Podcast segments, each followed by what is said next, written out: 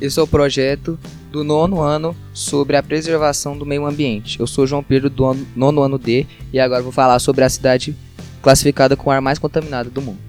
Ciudad del México foi classificada como uma das cidades com el aire mais contaminada do mundo.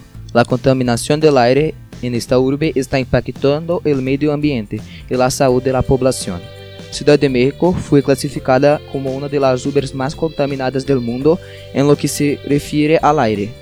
Este hecho que afecta a qualidade de la vida de los más 22 milhões de pessoas que vivem em la capital também provocou a morte de 11 mil indivíduos em la primeira metade de 2020, de acordo com dados recorridos por Greenpeace.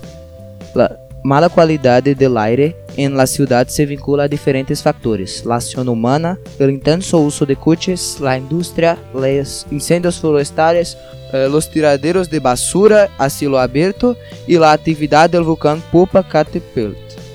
Todos os anos, as emissões de gases de efeito invernadero, como dióxido de carbono ou dióxido de nitrogênio, se mantêm altas. E quando estes registros estão elevados, criam uma nuvem contaminante que provoca dificuldades respiratórias e reduz a visibilidade. Para melhorar a qualidade do ar na região, é necessário que as entidades gubernamentales busquem cambiar sua economia invirtiendo em indústrias sustentáveis, energias renováveis e educação e conscientização ambiental à população. Escola Interamérica, Rádio Interação 2022.